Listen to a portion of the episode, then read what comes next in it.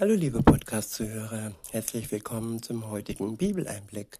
Schön, dass du wieder dabei bist. Heute habe ich ein paar Verse aus dem Buch Epheser. Es ist das Kapitel 6, es ist aus dem Kapitel 6 und ich lese die Verse 10 bis zum Ende des Kapitels. Der erste Abschnitt ist überschrieben mit die Waffenrüstung Gottes. Tja, wer mit Gott zusammen sein Leben führt, der ist ausgerüstet gegen den Feind Gottes. Das ist der Teufel. Er ist der größte Feind und ihm sind unterstellt alle die Menschen, die sich Gott nicht anvertraut haben, die mit Gott zusammen nicht ihr Leben führen. Auch wenn sie denken, sie wären frei das heißt noch lange nicht, dass sie es wirklich sind. Nur wer mit Gott zusammen ist, ist wirklich frei und kann sich gerettet und erlöst ähm, bezeichnen. Alle anderen stehen unter der Sklaverei des Teufels, leider. Ab Vers 10 und folgende heißt es so, noch ein Wort zum Schluss. Werdet stark durch den Herrn und durch die mächtige Kraft seiner Stärke. Ja, stark werden nicht durch äh, alleinige sportliche Leistung oder sichtbare Anabolika-Mittelchen. Nein, stark werden alleine oder sagen wir hauptsächlich durch Gott. Natürlich ist auch Sport wichtig, dass wir uns bewegen, dass wir unseren Körper in Schwung und fit halten, aber dies alleine ist noch lange keine Kraft. Die richtige und wahre Kraft kommt alleine durch Gott. In Vers 11 steht dann, legt die komplette Waffenrüstung Gottes an, damit ihr allen hinterhältigen Angriffen des Teufels widerstehen könnt. Ja, und wichtig finde ich hier auch das Wort komplett. Nicht nur ein bisschen und eben so, dass wir nicht blinde Flecken haben und dass wir nicht angreifbar sind ähm, für den Teufel. Weiter heißt es dann in Vers 12, denn wir kämpfen nicht gegen Menschen aus Fleisch und Blut, sondern gegen die bösen Mächte und Gewalten der unsichtbaren Welt, gegen jene Mächte der Finsternis, die diese Welt beherrschen, und gegen die bösen Geister in der Himmelswelt. Ja, die Menschen an sich, durch sie sind wir oftmals geblendet, allein durch den menschlichen Schein, der uns manchmal etwas ja auf die Palme bringt und nervt. Aber in Wirklichkeit ist es nicht der Mensch, der uns gefährlich wird, sondern alleine dann, wenn wir nicht durch die Waffenrüstung Gottes gesichert bin, äh, sind und den Angriffen ja, des Teufels nicht widerstehen können. Darum geht es hier. Weiter heißt es in Vers 13, bedient euch der ganzen Waffenrüstung Gottes. Wenn es dann soweit ist, werdet ihr dem Bösen widerstehen können und noch aufrecht stehen, wenn ihr den Kampf gewonnen habt. Ja, der große Sieger, der uns vorausgegangen ist. Und ja, er ist unser Vorbild, Jesus Christus meine ich. Er hat die Welt und auch das Böse schon überwunden. Und weil er überwunden hat, so können wir in seinen Fußstapfen hinterherlaufen und ebenfalls siegreich mit der Waffenrüstung Gottes am Ende, ja, die große Party feiern, die dann stattfinden wird, wenn Jesus wiederkommt und sich alle die freuen, die auf ihn warten und die ihn sehnsüchtig, ja, erwarten. In Vers 14 heißt es, sorgt dafür, dass ihr fest steht, indem ihr euch mit dem Gürtel der Wahrheit und dem Panzer der Gerechtigkeit Gottes umgebt. Ja, der Gürtel hält alles fest. Wenn die Hose rutscht oder sonst was rutscht, ja, dann behindert uns das, dann, dann hindert uns das am Vorankommen. Und ähm, ja, wichtig ist, dass der Gürtel die Wahrheit ist, dass wir wirklich wissen, das Ganze ist von Wort Gottes ähm, ja befestigt und nicht von irgendwelchen irgendwelchen Irrlehren, so wie Psychologie oder andere Religionen, die nur ja die Hose oder sonst etwas rutschen lassen. Wir sollen uns mit der Wahrheit umgürten. Und die Wahrheit steht zu 100 Prozent im Wort Gottes in der Bibel. Und der Panzer der Gerechtigkeit Gottes soll uns umgeben. Er soll ein Schutzschild um uns herum sein, so dass alle Pfeile und alle Kugeln an uns abprallen, weil wir gerechte Menschen und Gottes Kinder sind. Die Gerechtigkeit wird uns ja davor bewahren, dass wir fallen. Gott hat uns gerecht gemacht. Wir müssen uns nicht mehr, ich hasse dieses Wort, rechtfertigen. Jesus hat uns gerechtfertigt. Wir müssen nichts mehr tun, was uns gerecht macht. Er allein macht uns durch das, was er tat, durch seinen Tod am Kreuz, macht er uns gerecht vor Gott. Keine einzige Tat kann dies vollbringen von einem Menschen, von uns, sondern nur Jesus Christus kann uns gerecht machen. Wenn ich dies in Anspruch nehme, was er schon getan hat.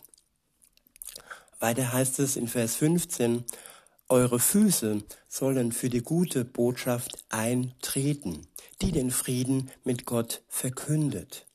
Ja, wir sollen die gute Botschaft Gottes weitertragen. Und weitertragen heißt entweder in die Welt hinein, wenn er uns zur ähm, Mission beruft in irgendeinem fernen Land oder halt auch, so wie ich, ja, im Podcast, der ebenfalls weltweit, ja, erreichbar und verfügbar ist, zumindest auf vielen Plattformen im Internet. Weiter heißt es im Vers 16, setzt den Glauben als ein Schutzschild ein, um die feurigen Pfeile des Satans abzuwehren. Ich wiederhole, setzt den Glauben als einen Schutzschild ein, um die feurigen Pfeile des Satans abzuwehren. Ja, Glauben scheint so unscheinbar zu sein, so unbegründet zu sein, aber ein Mensch, der wahrhaftig glaubt, den kann man nicht treffen. Denn wenn unser Glaube ja, bekräftigt ist und der Schutzschild Gottes ist, dann sind wir unverwundbar durch unseren Glauben, der uns von Gott geschenkt wurde. Einzig und allein, liebe Zuhörerin, lieber Zuhörer, ist es nötig, dass du ihm vertraust, dass du dir eingestehst, was in deinem Leben schiefgegangen ist, dass dein Leben mit den Geboten Gottes nicht übereingestimmt hat und dass du durch deine Sündhaftigkeit, so wie jeder andere Mensch auch, du bist nicht die Erste oder der Einzige, äh, der gesündigt hat, sondern dass wir alle Gottes Gnade, Vergebung und Erlösung benötigen. Wenn du dir dies eingestehst und dies dann Gott ähm, sagst, mit ihm redest, zu ihm betest, und dann wird er dir gerne vergeben, dich erlösen und dich als Kind Gottes mit in die Familie hineinnehmen. Ich wiederhole nochmal den Vers 16 und fahre fort. Setzt den Glauben als ein Schutzschild ein, um die feurigen Pfeile des Satans abzuwehren. Setzt den Helm eurer Rettung auf und nehmt das Wort Gottes, euer Schwert, das der Geist euch gibt. Ja, der Helm unserer Errettung. Wer errettet ist, der muss nicht äh, nochmal errettet werden. Der ist errettet und dies schützt vor dem Tod. Der Tod ist nicht in der Lage, diese Errettung rückgängig zu machen. Wir sind vor dem Tod schon gerettet, wenn wir durch den Glauben den Tod überwunden haben. Und ja, und weiter heißt es, und nehmt das Wort Gottes, euer Schwert, das der Geist euch gibt. Ja, das Wort Gottes ist wie eine Waffe zur Verteidigung. Es ist kein Angriffsschwert, nein, es ist ein Verteidigungsschwert. Wenn uns Satan oder ja, die Werkzeuge Satans angreifen und versuchen zu verführen, so wie Jesus in der Wüste durch Satan versucht wurde. Auch er hat dort ja das Wort benutzt und so Satan abgewehrt. Und das Wort wird durch den Geist Gottes gestärkt, erklärt, wird uns ja hervorgebracht, wenn wir es brauchen, gerade zum richtigen Moment. In Vers 18 heißt es dann, betet immer und in jeder Situation mit der Kraft des Heiligen Geistes.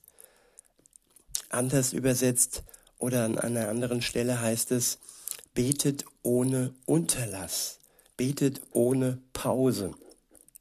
Damit ist gemeint, ja, damit wir jetzt keinen Urlaub machen vom Gebet, sondern dass wir immer und immer heißt jetzt nicht äh, 24 Stunden, sondern immer dann, wenn es nötig ist, sei es aus Dank, sei es aus einer Notlage heraus oder ja, weil wir glücklich sind als Erlöste und gerne mit unserem Vater reden.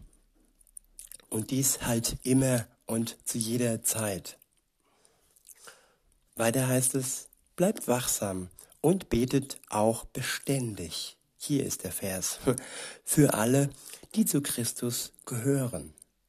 Ja, dass wir uns gegenseitig im Gebet stärken, dass wir standhaft bleiben und dass wir auch für die beten, die noch nicht ja zum Glauben gefunden haben. Dass sie den Schritt wagen. In Vers 19 heißt es, betet auch für mich und bittet Gott, mir die richtigen Worte zu geben, wenn ich mutig das Geheimnis seiner guten Botschaft weiter sage. Ja, wer die Botschaft Gottes weiter sagt, der sollte und der braucht die richtigen Worte von Gott, nicht eigene menschliche Worte, nichts, was einem besser darstellt. Nein, es sind die Worte Gottes, Gottes, die wir dann nötig haben. In Vers 20 heißt es, ich bin im Gefängnis, weil ich als Gottes Bote diese Botschaft verkündet habe. Betet darum, dass ich weiter so offen und furchtlos rede, wie es mir aufgetragen ist. Ja, und die letzten Verse, das sind noch Grüße, die überspringe ich ein bisschen und fahre dann fort mit Vers 23. Dort steht, ich wünsche euch Frieden, Liebe, Freunde und Liebe mit Glauben von Gott, dem Vater und Jesus Christus, dem Herrn. Ich wiederhole, ich wünsche euch Frieden, Liebe, Freunde und Liebe mit Glauben von Gott, dem Vater und Jesus Christus, dem Herrn. Gottes Gnade wünsche ich allen, die Jesus Christus, unseren Herrn, für immer lieben. In diesem Sinne, liebe Zuhörer, wünsche ich euch noch einen schönen Tag und sag bis denne.